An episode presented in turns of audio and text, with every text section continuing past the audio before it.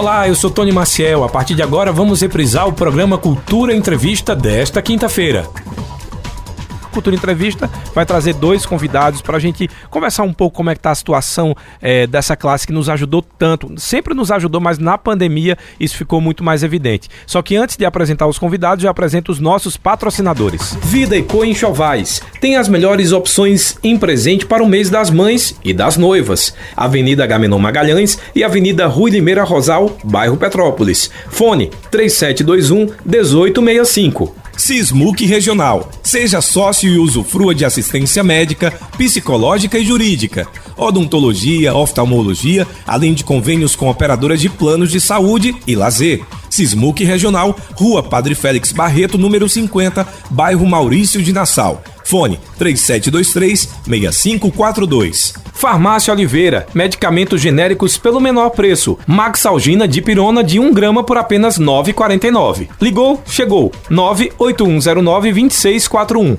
Casa do Fogueteiro e Utilidades. Tem novidades todos os dias. Rua da Conceição Centro. WhatsApp 9 8178-7512 e nos siga nas redes sociais, arroba Casa do Fogueteiro. Cicatriza Caruaru, clínica especializada no tratamento de feridas, úlceras varicosas e arteriais, pé diabético e lesões de difícil cicatrização, curativos especiais e cuidados podiátricos. Cicatriza Caruaru. Ligue 98212 5844 Rua Saldanha Marinho, 410, bairro Maurício de Nassau. Os assuntos que são destaque você escuta aqui no Cultura Entrevista com Tony Maciel. É, agora sim a gente vai apresentar para vocês os nossos convidados.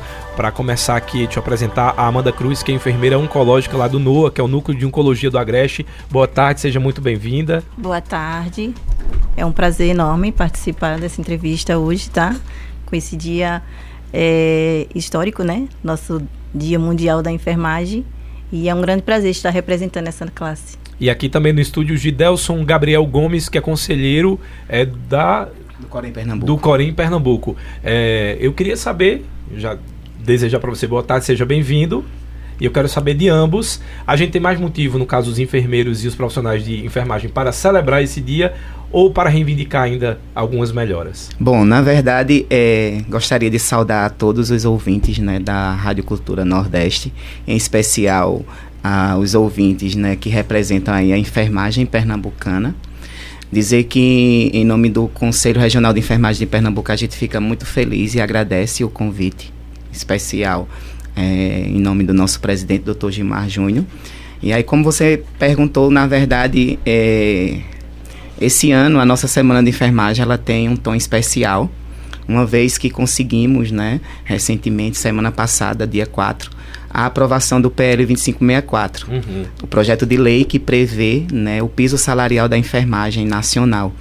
E aí, é, nesse momento, apesar desse, de, de ter esse tom né, de é, como é que eu posso dizer, de conquista, né? mas também a gente não pode esquecer que existem outras pautas que a enfermagem ainda precisa. Né, e que serão pactuadas e serão reivindicadas logo em seguida, mas que é um salto muito grande, tendo em vista que é uma luta histórica da categoria. Né, há mais de 20 anos a gente é, tem esse projeto de lei né, é, em reivindicação e só agora a gente conseguiu a aprovação. É, antes da gente fazer a pergunta para Amanda Cruz, eu quero lembrar para vocês que os nossos ouvintes pode, par, podem participar através do nosso WhatsApp, que é o 98109-1130. Todos que estiverem participando vão estar concorrendo aí a um presente especial do Vida e Coenchovais, que vai sortear todas as sextas-feiras deste mês de maio, aqui no Cultura Entrevista, dois confortáveis travesseiros. E a pessoa sorteada vai levar para casa apenas se na sexta-feira estiver ouvindo. Quando eu der aqui o resultado, tem cinco minutos para me confirmar. Caso me confirme, vai para ele. Senão a gente refaz o sorteio para que a pessoa possa estar é, tá levando para casa dois confortáveis travesseiros. Vou pedir para minha mãe ligar, porque o meu travesseiro está precisando trocar. Agora sim, fazer a pergunta para Amanda. Amanda, qual o maior desafio? Eu não gosto de ter problemas, mas quais os maiores desafios que você vê ainda para a profissão do enfermeiro e da enfermagem? Carga de horário, é, a estrutura, a, os intervalos de descanso. O que é que você identifica como maior desafio? Na verdade, eu trabalho no serviço ambulatorial e nossa carga horária é bem delimitada, né? 40 horas semanais. Mas ainda existe muito essa briga com a carga horária realmente na nossa classe, mediante que toda a nossa equipe para cumprir um determinado uma valorização mesmo, ele precisa ter vários empregos, precisa estar tá cumprindo várias cargas horárias que tem que estar tá saindo de um expediente, entrando em outro, então isso sobrecarrega muito o profissional. Então essa briga da carga horária também é muito grande e provavelmente uma pauta futura, não é isso? O Gidelson, eu queria saber, eu acho que é impossível a gente falar sobre o dia da enfermagem e não relembrar o que a gente passou no início da pandemia. Eu queria saber para vocês que ficaram na linha de frente, como foi lidar com a pandemia global, né? Logo no começo sem saber o que era né? Se achava que era apenas ah, uma doença que acometia os idosos com maior gravidade. Como foi para vocês? Tiveram que ficar em casa? É, em casa que eu digo, não podia voltar para casa, tinha que ficar sempre no hospital. Conta para mim no teu caso, como foi que você passou por essa pandemia que ainda não acabou, mas que graças à vacinação a gente já consegue agora estar tá conversando, inclusive sem máscara. A pandemia, na verdade, é, eu acho que ela foi para a sociedade contemporânea um divisor de águas. Né? Ela, inclusive, nos coloca a repensar até o nosso papel enquanto ser humano. Né? Enquanto profissional de enfermagem, dizer que inicialmente né, o medo era muito grande, apesar da gente é, ter, de fato, né, é, na nossa formação enquanto ciência, é, os aspectos que envolvem as questões de biossegurança, mas era um inimigo invisível, como tantos outros, e que amedrontava, né, dada a proporção em que se tomou né, o, o processo de contágio da doença como um todo. E aí, inicialmente, foi essa sensação de medo realmente, né? E esse medo, por muitas vezes, nos deixou ainda mais vulneráveis. Tivemos problemas né, com a indisponibilidade de EPIs, apesar dos serviços. Também teve essa dificuldade Isso. logo no começo. Não se esperava né, uma pandemia, obviamente, e máscara. Faltou quase tudo. O próprio álcool em gel, lembro que era um desespero logo no começo. Né? Exatamente. E aí, essas situações acabavam criando criando, né, na verdade, uma pressão psicológica ainda maior. Se a gente tinha esse receio do contágio da doença, tanto conosco e principalmente com os nossos, né, o que acabou fazendo com que alguns não conseguissem nem voltar para casa, é, procuraram medidas alternativas para não expor os seus. Né? E aí essa questão do EPI, ela deu-se principalmente por conta da necessidade mesmo. Né? Então chegou o um momento em que, apesar da, das empresas, apesar dos serviços terem verbas para comprar, mas não tinha fornecedor. E aí é, a enfermagem, eu costumo dizer, né, que ela é uma profissão muito destemida e aguerrida, né, e muito firme nos seus propósitos. Né? Eu costumo dizer que diante de tudo, não deixamos desassistidos os nossos pacientes. E quantas vezes né, esses profissionais não se colocaram à disposição do próprio trabalho, mesmo se expondo a riscos nas uhum. diversas situações de precariedade. Então, assim, é, a gente referenda muito o trabalho das equipes que estavam ah, na linha de frente, né, porque na verdade era a ponta da assistência, estavam lá em contato direto com os pacientes. Mas a gente não deve esquecer que por trás dessa equipe que estava à linha de frente, né, a gente tinha toda é, as diversas equipes que também trabalhavam no sentido de que a gente pudesse prestar uma assistência de qualidade, uma assistência segura e que a gente pudesse minimizar os impactos da pandemia né, na sociedade como um todo. E aí essas situações acabaram nos colocando como sendo do, dentro da categoria dos profissionais de saúde a categoria que mais adoeceu, que mais morreu por Covid, tá? Isso também é justificado porque sabemos que em números, né, hoje somos cerca de 3,6, 2,6 milhões de profissionais, perdão, e em Pernambuco cerca de 126 mil, né? E por representarmos o maior quantitativo, né, o maior contingente de profissionais é, da área da saúde, acaba que essa proporção ela é esperada realmente. Uhum. E a gente soma isso também o fato de que é, a essência da nossa profissão, por ser o cuidado, né, o cuidado enquanto ciência, nos coloca em uma situação em que, não desmerecendo nenhuma outra categoria, até porque não se faz assistência em saúde sem ser numa perspectiva multidisciplinar, então uhum. todos os profissionais têm sua importância, mas somos nós quem de fato ficamos com o doente, ficamos com o paciente. Né? As outras equipes passam, avaliam, prescrevem, fazem um procedimento, mas a enfermagem, né, representado pelos enfermeiros, pelos técnicos de enfermagem, pelos auxiliares, pelas parteiras nos diversos cenários, que de fato estão ali diuturnamente e ininterruptamente junto aos pacientes. Né? E esse adoecimento ele trouxe também, né, associado a isso, um quantitativo excessivo, né, de atestados, de licenças, né? E aí a gente se viu em diversas situações, inclusive, né, precisando que os profissionais dobrassem plantões, se submetessem a uma carga horária mais excessiva, mais exaustiva, né, porque a gente não conseguia, né, pessoal para trabalhar, né, pessoal para assistir a população como um todo. Então foi de fato um, um momento, né, em suas diversas, é, como é que eu posso dizer, no começo, depois etapas, teve aquela onda, né? Etapas, as ondas, né? nas suas diversas ondas, a gente experimentou muitos dessabores, né? Do ponto de vista da atividade profissional da enfermagem como um todo, nos diversos cenários. E para você, Amanda? Nossa realidade é um pouco diferente, mas com certeza também foi bastante desafiadora, porque sabemos que todo, teve todo esse medo realmente de temos que evitar o contato com nossos familiares, amigos, e tivemos que ter todo um fluxograma mudado no nosso serviço, uhum. logo que os pacientes de, de oncologia, eles não podem parar o tratamento. Então, a gente sabe também que a incidência... Esse é um grande desafio, porque também a gente sabe que eles estão com a imunidade mais baixa por causa do tratamento. Então, vocês também tinham essa preocupação com o próprio paciente, que era mais frágil, digamos assim. Correto. Quanto a gente podia também proteger o paciente, a gente também precisava se preocupar para que ele não se ausentasse daquele tratamento, que também não poderia parar, né? Onde muitos serviços tiveram que fechar e claro que a saúde teve que seguir. Porém, é, muitos tiveram dificuldades em comparecer ao serviço para fazer o tratamento. É, a nossa rotina também teve que mudar em relação aos familiares, onde a gente precisou evitar aglomerações no local. A gente também se protegeu totalmente, fazia toda a triagem de pessoas que chegassem com sintomas ou não, para proteger tanto os profissionais quanto os próprios pacientes. Então, foi bastante desafiador.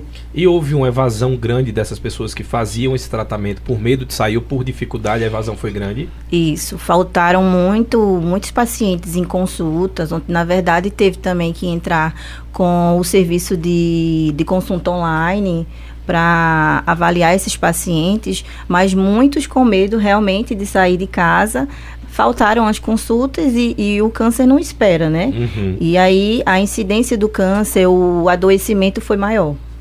É, já começar aqui com algumas perguntas dos nossos ouvintes. O Carlos está mandando, tá per perguntando e querendo saber se vocês precisaram não voltar para casa, tiveram que alugar algum espaço ou já moravam só e podiam voltar para casa normalmente. Ele está dizendo isso porque um, um, médico amigo dele disse que durante os primeiros seis meses não voltou para casa, teve que alugar uma casa para ficar morando durante esse período para evitar o contato com a família. Eu realmente não pude me ausentar porque eu tinha um bebê. Eu tenho hoje um filho de dois anos e tive que ter todo o cuidado com ele realmente, mas ele ainda precisa, claro, mas precisava mais ainda dos meus cuidados. E eu não tive como me ausentar, mas sempre me protegendo para também proteger os de casa. Então eu continuei a minha rotina, claro que com todo o cuidado. No meu caso, como eu moro sozinho, né, eu só mantive o isolamento, mas também é, deixei de visitar os familiares, né, a minha mãe. É, e assim, eu me recordo de uma cena que foi um dia das mães, né, que a gente estava vivenciando a pandemia e que eu disse, eu não posso passar o dia de hoje sem vê-la, né? E para ela também seria traumático não me ver. E aí eu fui lá para Cumaru, onde ela mora, né? E de longe a gente deu um abraço, né? Os dois de máscara. Ela insistindo porque queria que eu entrasse, né? E naquele momento eu disse que era melhor que eu não entrasse e que ela entendesse que eu estava bem, né? E que tudo isso ia passar como passou e graças a Deus, graças à vacinação, hoje a gente pode se reencontrar novamente mas foi muito difícil. Eu conheço colegas que precisaram né, é, criar alternativas em que de fato provocou um distanciamento ainda maior por conta de trabalharem diretamente em setor Covid, em UTI Covid, né, em unidades de pronto atendimento, onde o, o risco seria maior nesse sentido. É, muita gente acha que depois da, dessa, do, auge da pandemia, a gente sempre reforça que ainda não acabou, mas é, nesse período vocês concordam que a profissão ficou um pouco mais valorizada, ou as pessoas olharam de uma forma mais humana para o enfermeiro e os profissionais de, de, de enfermagem? Você acha que a, a pandemia teve esse lado positivo para a profissão de vocês ou não? Eu acredito que valorizou um pouco mais, mas precisou realmente a gente perder muito profissional, infelizmente. Querendo ou não, a gente está é, em contato bem próximo com esses pacientes, então a perca grande foi, a perca foi grande realmente dos profissionais. E, e acredito que sim, foi visto de uma outra forma, ajudou a ser vista de uma outra forma a nossa classe. Na verdade, é, infelizmente, né, precisou-se de uma pandemia para que a enfermagem tivesse a visibilidade que teve, a notoriedade, né, perante a sociedade como um todo e principalmente perante né, ao, os políticos, né? Porque a gente não é querendo ser melhor que ninguém, né, mas é, a gente sabe a importância que a enfermagem tem seja no Sistema Único de Saúde, seja na saúde suplementar, né, tendo em vista que somos nós quem de fato sustentamos né, é, o Sistema Único de Saúde nos diversos cenários de atuação. Então, desde a atenção básica, desde a média, alta complexidade, né, a enfermagem, ela de fato, ela é muito essencial, não desmerecendo nenhuma outra categoria. E aí, é, a pandemia ela veio trazer uma visibilidade maior, tendo em vista que houve todo esse processo, né, como a gente já havia discutido e como a Amanda acabou de falar, mas que é, eu penso que a gente acordou, né, inclusive enquanto categoria. Vimos a importância, inclusive, de nos unirmos mais, reivindicarmos por nossos direitos, né? E hoje eu vejo uma enfermagem mais fortalecida e politizada que esse de fato é o caminho para que a gente possa conseguir né, as nossas lutas clássicas, né, que não param aí com o piso salarial, mas que vem aí também a luta pelas 30 horas, a luta pela aposentadoria especial, a luta por repouso digno e melhores condições de trabalho. Porque, infelizmente, é, em alguns discursos né, que a gente vê hoje proferido por alguns profissionais, né, é como se houvesse uma equipe médica e uma equipe de saúde. E a gente sabe que todos nós somos da mesma equipe, uhum. a equipe de saúde. E isso acaba fragilizando né, esse processo de trabalho que deve ser visto numa perspectiva multi, numa perspectiva interprofissional e não unilateralmente. É uma outra pergunta que eu, que eu queria fazer era para ter feito inclusive no começo é por que vocês escolheram a profissão? Começa aí, Amanda. Vamos ser cavalheiros, dar essa missão para você inicial. Por que de você escolher trabalhar na, na área de enfermagem? Eu realmente me identifiquei. É, eu confesso que eu não me imaginava, mas eu iniciei como técnico de enfermagem, me identifiquei bastante com a área e fui me especializando cada vez mais. E hoje realmente eu amo a profissão, amo o que faço e eu não saberia como trabalhar em outro serviço que não fosse enfermagem.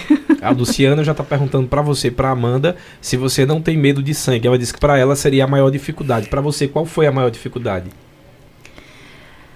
A maior dificuldade na enfermagem, eu acredito que assim, eu, eu acredito que eu tenho um controle emocional muito grande, mas a gente vivencia o controle, o emocional de muitos pacientes, onde a gente precisa se controlar mediante isso.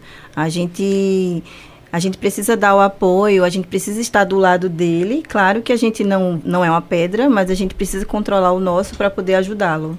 Então, eu acho que o desafio maior é esse. E para você, Gidelson? No meu caso, é bem interessante porque hoje eu me apresento, inclusive, como entusiasta da enfermagem. Mas, na verdade, na época em que eu iniciei, foi mais por uma questão de necessidade né? Como eu, eu sou de origem humilde lá do interior de Cumaru, né? Do, da zona rural. Eu me vi em uma situação em que eu tinha terminado meu ensino médio e eu precisava de alguma forma ajudar minha família.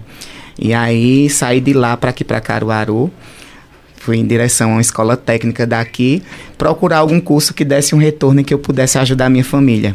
E a princípio pensei em ser cabeleireiro. Só que quando eu cheguei lá, não tinha vaga mais para cabeleireiro. O único curso que estava aberto era o curso de enfermagem, o curso técnico em enfermagem.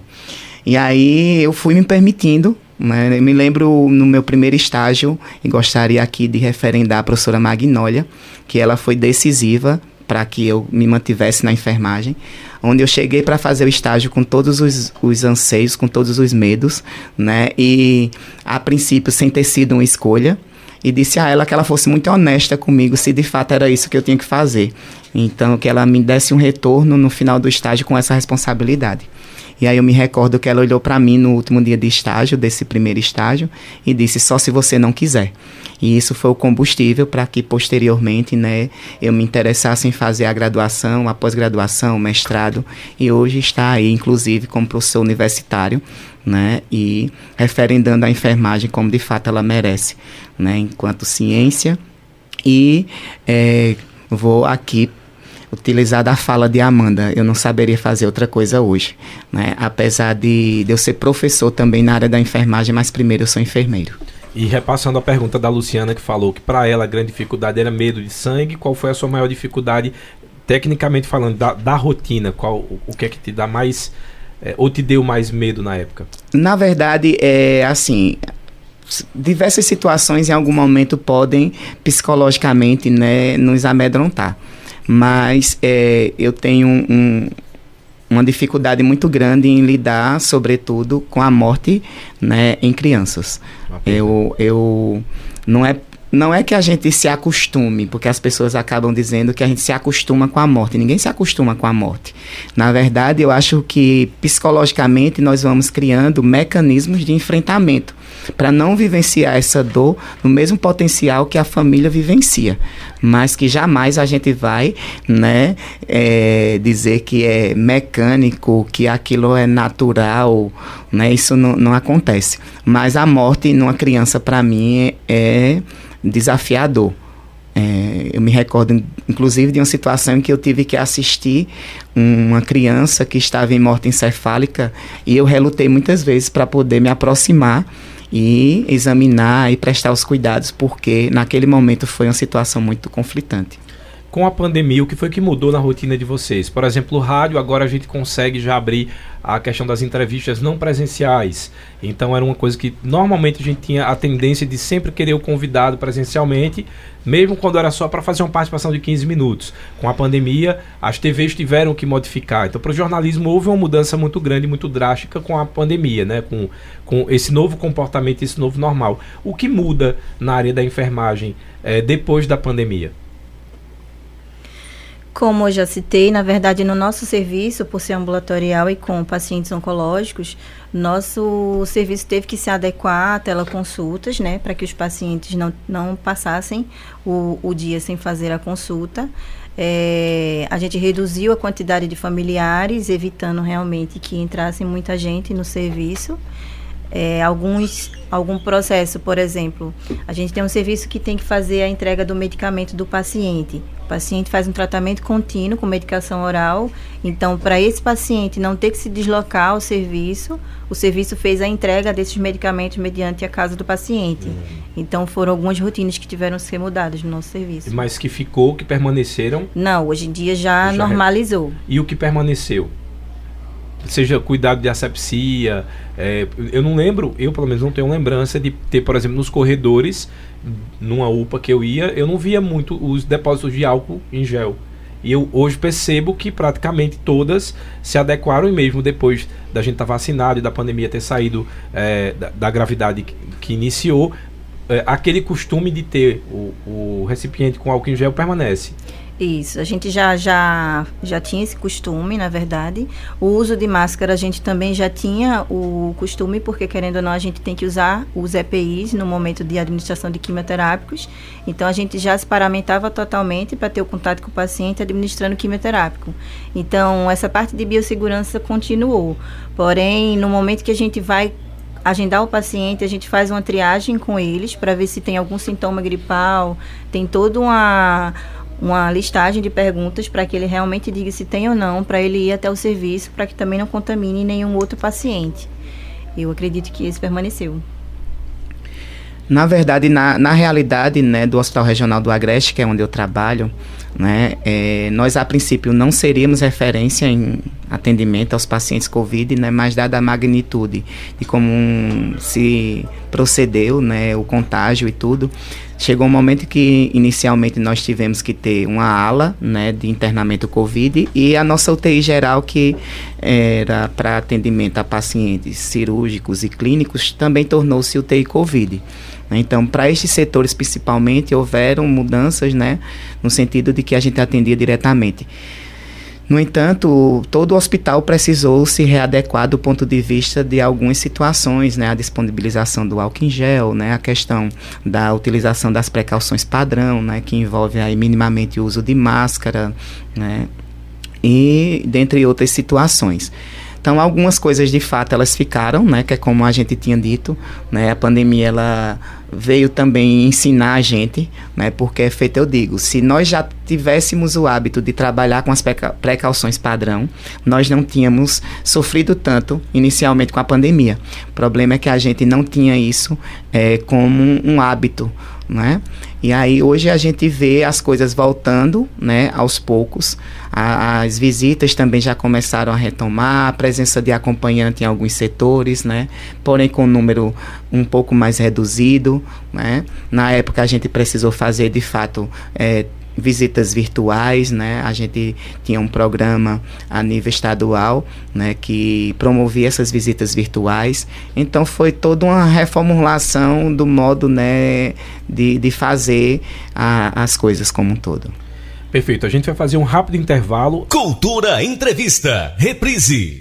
Estamos apresentando Cultura Entrevista, reprise bem-vindo para vocês que estão sintonizando agora a Rádio Cultura ou assistindo a gente através das nossas redes sociais, o Facebook e YouTube também. Esqueci de falar que a gente tá no YouTube, que acho feio falar YouTube, mas é YouTube certo.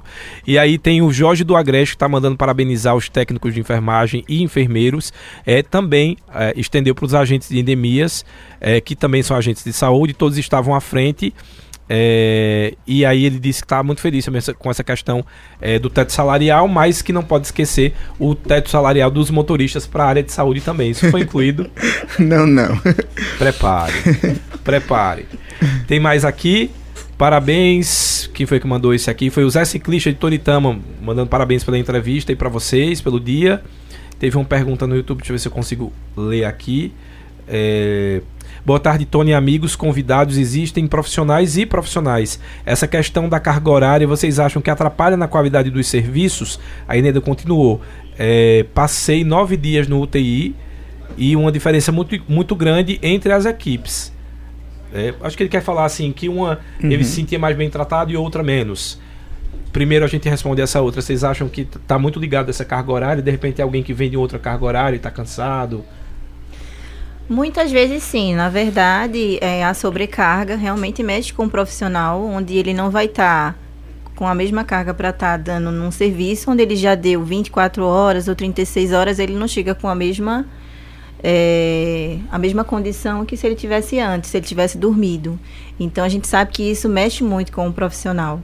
Mas a gente também sabe que, infelizmente, existem profissionais que não, não têm essa profissão com a dedicação porque amam a profissão. Eu sei que existem diversos enfermeiros porque gostam de, de exercer a profissão, mas eu acho que a enfermagem a gente tem que amar o que faz para realmente sentir a dedicação do profissional.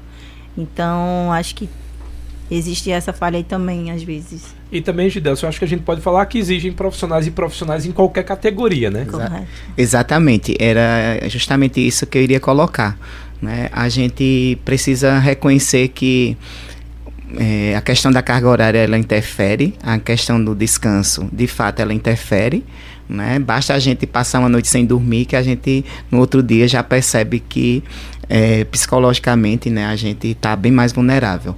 Mas existe essa questão também é, do processo né, de escolha, do processo de doação, né, que para além de um reconhecimento salarial, envolve também né, esse processo de autoafirmação.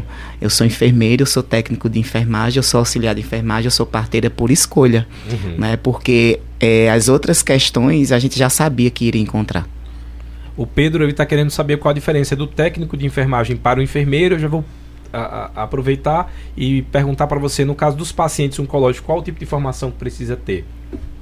Na verdade, na oncologia, não é que eu possa dizer que exige uma formação. O enfermeiro pode atuar mediante os pacientes oncológicos, mas conforme muitos serviços exigem que os profissionais tenham especialização em oncologia, para que isso ajude no, no, processo mesmo do tratamento dos, do, dos pacientes, porque precisamos ter conhecimento técnico-científico de todo o protocolo terapêutico, dos efeitos colaterais, das toxicidades. Então, para a gente ter esse manejo, a gente precisa ter esse conhecimento. Então, é, abarcando logo a, a pergunta do técnico, é, os profissionais de, de, enfermagem, o enfermeiro ele é privativo, conforme o COFEM, é, para administrar o medicamento, o quimioterápico. O técnico de enfermagem não pode fazer esse serviço. O técnico faz toda a assistência, mas administrar o medicamento quimioterápico é privativo ao enfermeiro. Como também a punção de catéter totalmente implantado tem que ser uma é, privativo do enfermeiro. Então, a diferença desses profissionais na oncologia. Em outras palavras, Gidelcio, eu posso dizer que toda equipe precisa ter um enfermeiro para coordenar os técnicos de enfermagem, seria isso? Exatamente. A lei que regulamenta atualmente o exercício da enfermagem no Brasil é a Lei 7498 de 86. E ela vai trazer as atribuições de todos os profissionais, dos enfermeiros, dos técnicos, dos auxiliares e das parteiras. E nela vai estar tá posto né, que o, nenhum profissional de, de enfermagem de, pode trabalhar sem a supervisão do enfermeiro. Então, o enfermeiro, né, ele exerce essa função de supervisor técnico da equipe. E eu disse que eu ia virar a chave do Covid, vou voltar para o Covid, porque agora me gerou uma outra dúvida. Tudo bem. Durante a pandemia, no, no, momento mais grave, não era só enfermeiro que tomava conta, tiveram que ter mais, mais profissionais, enfermeiros para cuidar dos técnicos. Seria isso? Houve esse aumento de, de pessoal no caso dos, dos enfermeiros? Na verdade, é, o COFEM, né, que é o Conselho Federal de Enfermagem, ele inclusive lançou uma resolução justamente para ajudar nesse dimensionamento de pessoal de enfermagem, tendo em vista que o paciente COVID, ele era um paciente, né, a princípio, é, crítico ou um paciente de alta dependência ou de alta vigilância, que a qualquer momento ele poderia complicar. E isso, de fato, fez com que os serviços precisassem se readequar do ponto de vista do dimensionamento. E as equipes, elas tiveram que ter outra conformação para poder assistir esses pacientes, né? Porque associado a isso vieram procedimentos terapêuticos que, apesar de documentados na literatura, né, a gente não fazia como prática. Uma delas era a pronação do paciente, que era colocar o paciente que estava entubado para ventilar, né, com a barriga, vou usar esse termo, para baixo, né? Porque habitualmente a gente tem aquela cena, né, aquela imagem de um paciente ventilando ou em decúbito lateral, no ventilador mecânico, ou em posição dorsal, deitadinho com a barriga para cima. Então, a posição prona era um procedimento terapêutico. Então já imaginou toda uma equipe para poder pronar um paciente. Lá na UTI do Hospital Regional da Agreste, a gente teve um paciente que chamou muita atenção, que ele tinha cerca de 200 quilos. Né? Você já imaginou, é todo um esforço de uma equipe, um trabalho muito árduo e pesado para poder estar tá pronando esse paciente já tem muitas aqui, na verdade, mais do que perguntas, e eu estou muito feliz. Muita gente parabenizando vocês. Aqui, ó, o Denis Roberto, parabéns para esses profissionais essenciais. Ele mandou mensagem lá do Salgado. Teve o Ronaldo Tabosa dizendo: tive o prazer de ser aluno do grande Gabriel, um professor, um profissional oh. incrível. Ronaldo Tabosa. Obrigado, Ronaldo. É, também, aqui acho que é pergunta, deixa eu ver. Parabéns para os enfermeiros. É, foi o São que são, meu Deus, às vezes tem umas, umas mensagens que eu não consigo decifrar. Deixa eu ver. Boa tarde, parabéns para os enfermeiros acho que deve ser que são essenciais. Foi o Camilo Leles e está dizendo que Deus proteja a todos vocês. Amém. É, mais uma outra dúvida que surge aqui do nosso ouvinte referente à questão do técnico de enfermagem, a questão da formação já ficou bem claro, mas a questão da carga horária. Como é a carga horária? O que é definido, definido como o máximo? Por exemplo, se eu tenho três hospitais né? E eu atendo nos três. O máximo seguido que o enfermeiro pode fazer? Na verdade, é, a gente. A questão da carga horária, né, apesar do Corém estar tá acompanhando, é um processo que envolve mais uma questão sindical. Né, porque envolve diretamente a questão trabalhista. E a função do Corém é, é, fiscalizar e disciplinar o exercício profissional da enfermagem no estado de Pernambuco, né, garantindo aí uma assistência de qualidade segura para a população. Porém, é, o que a gente tem como entendimento é que o profissional né, ele não poderia fazer mais que 36 horas tá? Então, se ele dá um plantão de até 36 horas, ele teria que ter minimamente 12 horas inter, interturnos para poder seguir com outra carga horária, tá? Mas a gente vai ter hoje, né, diversas cargas horárias. Então a gente tem profissionais que têm 40 horas semanais, 30 horas semanais, distribuídas em plantão de 12 por 36, 24 por 120, então isso varia muito. No serviço privado, né, é que a gente tem uma escala aí de 12 por 36 horas. Mas aí seria basicamente isso, porque de acordo com a CLT, né, o profissional deve ter uma hora de repouso a cada 12 horas no plantão diurno e, uma, e duas horas no plantão noturno. Mas aí a gente está falando de escala de plantão, Sim. né? Que já vai incluir esse, esse repouso. Mandar um abraço aqui para Denilson Félix, que é empresário da Casa do Fogueteiro. São João vem aí, já tem lá para quem quer comprar o balão de São João, tem as bandeirolas. Eu adoro decorar a casa. E para vocês muda a rotina no São João? Vocês recebem ou não? Porque oncologia acho que não, porque é a questão do, do, do paciente que já está é, naquele tratamento. Exatamente. Como eu já falei, que o, o, tratamento não pode ser atrasado, né? Então a rotina continua a mesma. E para você que está lá no regional, acho que muda porque aí já tem gente que capricha na bebida, acho que deve as ocorrências são maiores, né? Exatamente. É, o Hospital Regional do Agreste, por ser um hospital de referência em trauma, né, a gente atende é, pacientes com maior fluxo né, pelas festividades do São João, tanto relacionados às causas externas, acidentes e violências, né, como também é, vítimas de queimaduras, né, os pacientes queimados por conta da questão do uso dos fogos de artifício. Uhum. Então, é um mês que, é, historicamente, né, a gente tem, de fato, um aumento né, de, de atendimento, no perfil de atendimento. Agora eu queria saber a respeito dessa conquista do piso salarial. O que representou para vocês essa conquista é, de tanto tempo e uma luta bastante dura, né? Porque se demorou, se debateu muito até conseguir essa conquista. O que é que representa para vocês enquanto profissionais de enfermagem? É uma luta muito antiga, né? Mas para nossa classe, nada mais do que é realmente uma valorização e reconhecimento do nosso serviço. Na verdade, o piso ele é um reparo histórico com a categoria. Né? É, existe uma frase que a gente usou muito durante a pandemia que é a enfermagem não faltou com o Brasil, né? que o Brasil não falte com a enfermagem. Justamente para chamar a atenção de que o que está acontecendo hoje com a enfermagem não é um favor, né? Porque a Constituição ela é bem clara quando diz que todo profissional deve receber um salário compatível com a complexidade do trabalho que ela exerce. E aí a gente passou a tarde toda dando aqui alguns indícios do quanto é complexo né, ser profissional da enfermagem, independente de ser enfermeiro, técnico, auxiliar, parteira, né? Mas é, qualquer erro pode ser fatal e a gente não está trabalhando, né? Com outra coisa, a gente está trabalhando com bem maior, que é a vida, né? Está trabalhando em contato direto com o corpo, né? Que é o templo sagrado do Espírito de Deus. Então, assim, é um trabalho que eu costumo dizer que nos coloca muito próximo, né? Do que Jesus fez aqui na Terra. Então, assim, como já dizia, né, Florence, que é a matriarca da enfermagem, né, poderia dizer a mais bela das artes, é, a ciência da enfermagem.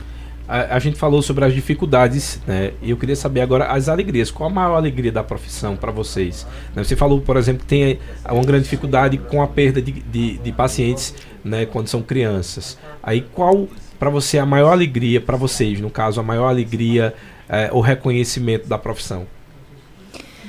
É, na área da oncologia, é, a gente vê que os pacientes chegam com com uma, com uma visão de uma sentença de morte. Então, a gente está ali para apoiar, para acolher esse paciente e desmistificar mesmo essa sentença de morte. Então, a gente podendo mudar isso, essa visão do paciente, a gente podendo apoiar ele como um todo, eu acho que é gratificante também, assim como todo o processo do tratamento não é fácil, tanto para o familiar também. Então a gente abarca todos e, e acolhe de uma forma geral. Então, até o resultado também, a gente sabe que tem vários tratamentos, tem vários casos onde a gente pode ver pacientes se curar e a gente vê muitas vezes, a gente também pode acompanhar os pacientes à morte.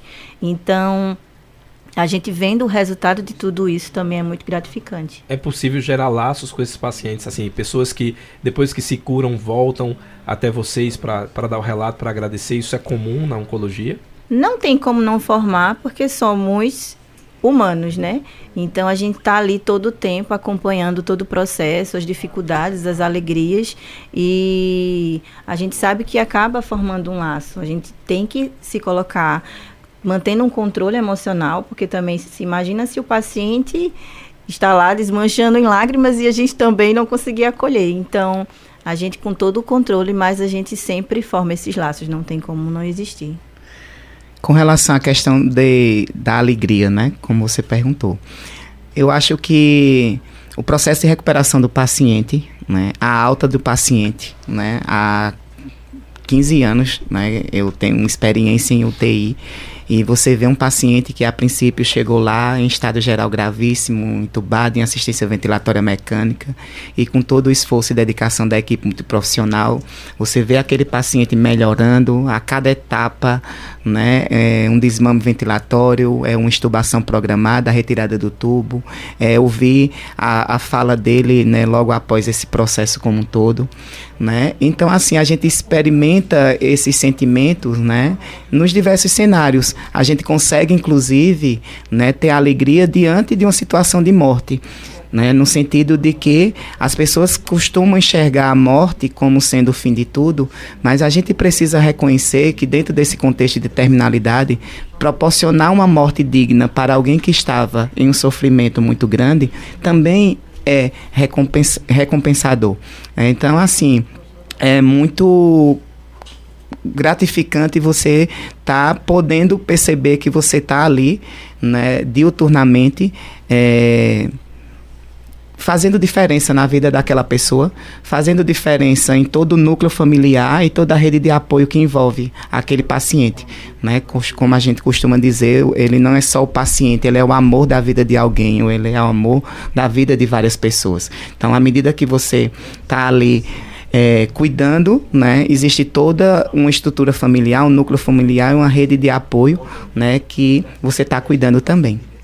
É, a Helena está fazendo uma pergunta, ela quer saber qual foi o caso que para vocês assim era praticamente impossível. Obviamente não vai falar a pessoa, mas um caso de um paciente que vocês achavam que ele não iria é, sobreviver, que sobreviveu, se marcou. Qual foi o caso que marcou? E ela quer saber também a respeito dessa questão do de novo, mas já fiz essa pergunta que foi se gera a, a relação entre o enfermeiro e o paciente. Se depois eles voltam para agradecer. Voltam sim. É, e voltam das diversas formas, né? É, inclusive fazem questão de, de rever a equipe, né? Fazem questão de ter esse contato.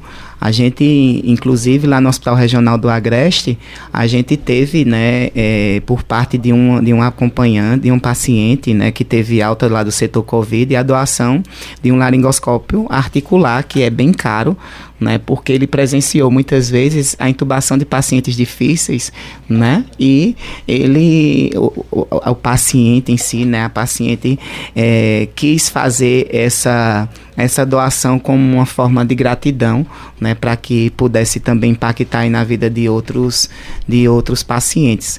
Mas existe sim essa relação. Sempre acontece de mimos, né?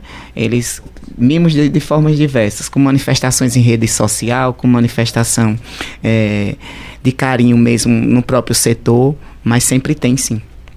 É, tem uma pergunta boa aqui, que na verdade daria até para ser o complemento da pergunta da Helena, mas quem fez foi a Fernanda. Ela quer saber se vocês são mais céticos, tipo, acha que todas as curas elas estão relacionadas aos tratamentos, ou se vocês acreditam também em milagres, e se acredita em milagres, se vocês já presenciaram algum. Boa pergunta, né, Fernanda? É ótimo. A gente sabe que cada um acredita, né, em religiosidade, em milagres. Eu acho que tem diversas opiniões, mas com certeza a gente vivencia situações que a gente pode considerar até milagre. A gente se depara muito com situações em oncologia mesmo que diversas vezes chega um paciente de algum médico que lhe deu dias ou meses de vida e a gente consegue vivenciar esse paciente durante anos fazendo tratamento numa qualidade de vida boa então, a gente pode sim considerar que é um milagre. Então... E acho que o paciente oncológico já tem essa, essa certeza, como você falou. Ele já vem de uma pseudo-sentença de morte, porque eles acham que já é uma sentença de morte, e quando conseguem a cura é meio que milagrosa, né? Exato. Muitos já vêm achando que tem poucos dias de vida, e quando tem um resultado, faz o tratamento, a melhora e até a cura, então eles consideram realmente um milagre. É, apesar de, de ter o entendimento né, da ciência, tá? Mas eu acredito muito que o universo ele é movido por energias diversas, né? E essas energias, né, e o poder do universo, ela ele consegue, né, na verdade, trazer resposta que muitas vezes a ciência duvida. E vez ou outra a gente se depara de fato com essas situações, né? E não tem como dissociar é, o, o ser como sendo esse ser integral, que está ali reagindo né, de diversas formas. E entra, lógico, a questão da espiritualidade, ela é muito forte. Né, porque a, a dimensão espiritual ela deve ser considerada e é, eu não costumo colocar tudo a cargo da ciência, não. Eu uhum. acredito sim que existem forças outras, energias outras que também são importantes né, nesse processo de, de recuperação e de cura. É, o Wilson Nascimento está mandando boa tarde. Acredito piamente que, infelizmente, os nossos profissionais da saúde nunca serão reconhecidos como deveriam. Em um país onde o jogador de futebol cantou e cantor depende, viu? Eu sou cantor, viu? Eu ganho mal, bem, bem pior que eles, inclusive, depende do cantor. Mas em um país onde o jogador de futebol, cantor e participantes de realities desafiam desfilam em carro de bombeiros, é, não preciso dizer mais nada. Aí, parabéns para todos, de verdade, os profissionais de saúde são grande, grandes heróis. Obrigado. Ninguém quer comentar. Depois que eu falei que o cantor Não, é gente, infelizmente, né? Infelizmente, a gente vê muito, né? Escuta muito é, se falar que é, a importância de investir em educação e investir em saúde, né? Mas infelizmente fica meramente nos discursos, é. né? De fato, a gente não vê esse tipo de investimento. E apesar da gente saber as contribuições, né? Do nosso sistema único de saúde, a gente sabe que temos muito a avançar, né? Nesse nesse aspecto, né? E aí, quando a gente fala do ponto de vista de melhoras na saúde, né, não seriam só melhoras para os profissionais, mas melhora para os nossos pacientes. Uhum. Porque é como eu costumo ensinar aos meus estudantes. Né? Você passar por um corredor, ver um monte de paciente em macas, sentado, e se isso não te tocar, vai fazer outra coisa. Né? Se isso de alguma forma não disser que tu também é corresponsável por isso, vá fazer alguma coisa. Porque na verdade nós somos sim corresponsáveis por tudo que acontece, tendo em vista que somos nós quem escolhemos os políticos que estão lá nos representando, que estão à frente do Ministério da Saúde, do Ministério da Educação, né, e do Brasil como um todo, do estado, né, dos municípios.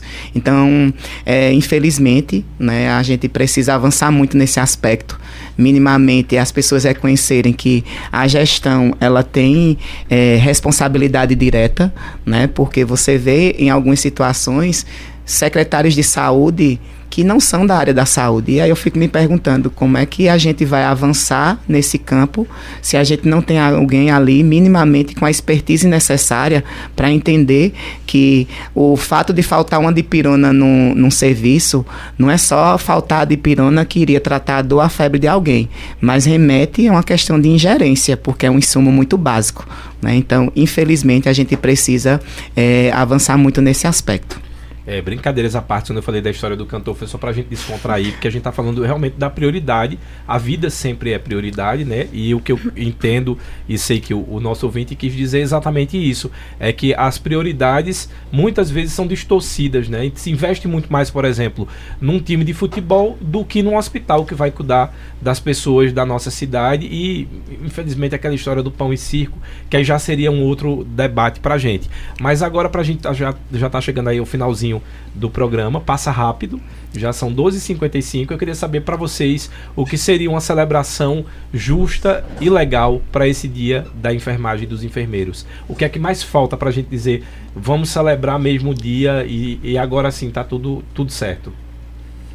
Pode ser até utópico, tá? Eu estou querendo que vocês digam o que é que vocês acham que precisaria é, melhorar no sentido de, de para vocês como profissionais e para nós como pacientes.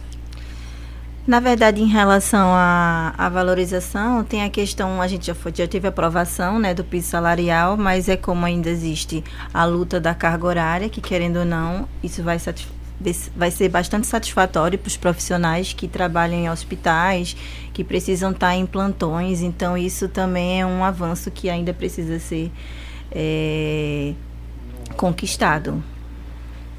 Eu acho que nesse dia né, tão especial para a categoria, é, apesar de termos aí o PL aprovado, né, o PL 2564, né, e de termos sinalizados a, sinalizado aí outras lutas, né, eu acho que um grande motivo de celebração seria de fato a sanção, né, ele fosse de fato sancionado, né, então assim, a gente sabe que isso vai acontecer porque... Vocês têm certeza? Sim, sim. Na verdade, é, agora ele só tem três caminhos, né, porque uma vez definindo a fonte de custeio, tá? É, ele vai ser encaminhado para a presidência da, da, presidência do Brasil, né? Para o presidente e aí cabe a ele sancionar, né? Ou vetar, seja ele parcialmente ou integralmente. E aí, se isso acontecesse, o projeto voltaria para a casa que originou, que no caso foi o Senado, né, que tem o poder de derrubar o veto. Então a gente sabe que só pode retardar um pouco mais, mas que essa conquista a gente já tem. Inclusive, né, o, o presidente falou ontem que está tendenciando a sancionar.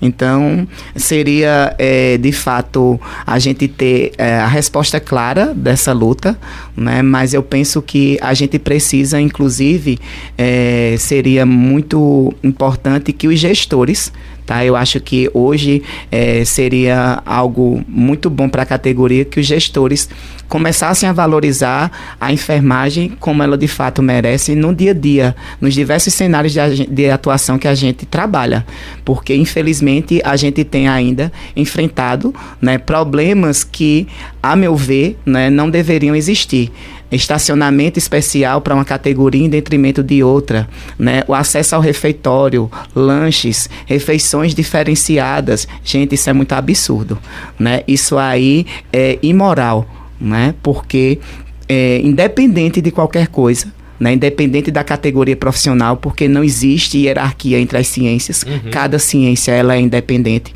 Né? Isso é uma questão que foge né, ao que a gente tem como essência humana.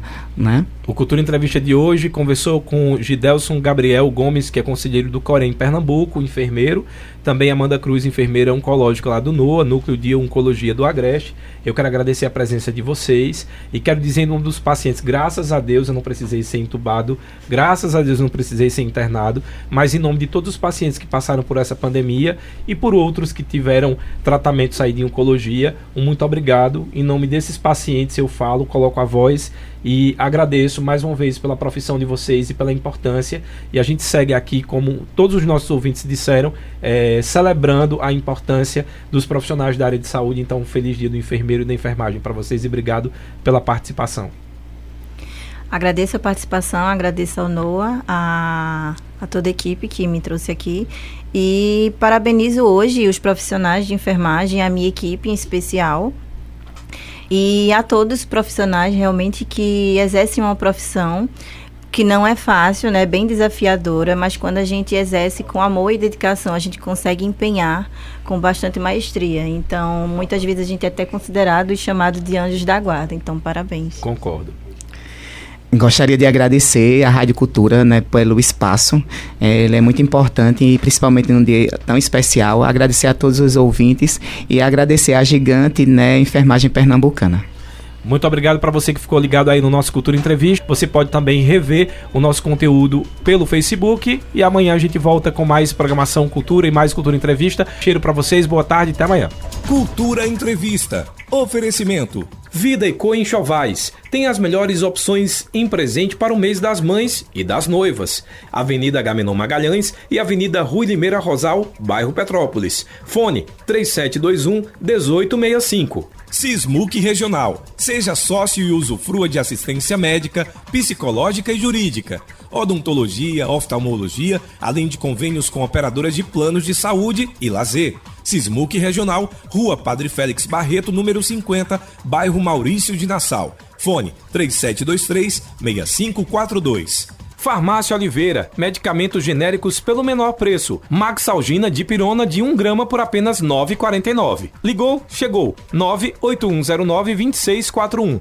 Casa do Fogueteiro e Utilidades. Tem novidades todos os dias. Rua da Conceição Centro. WhatsApp 9 8178-7512 e nos siga nas redes sociais, arroba Casa do Fogueteiro.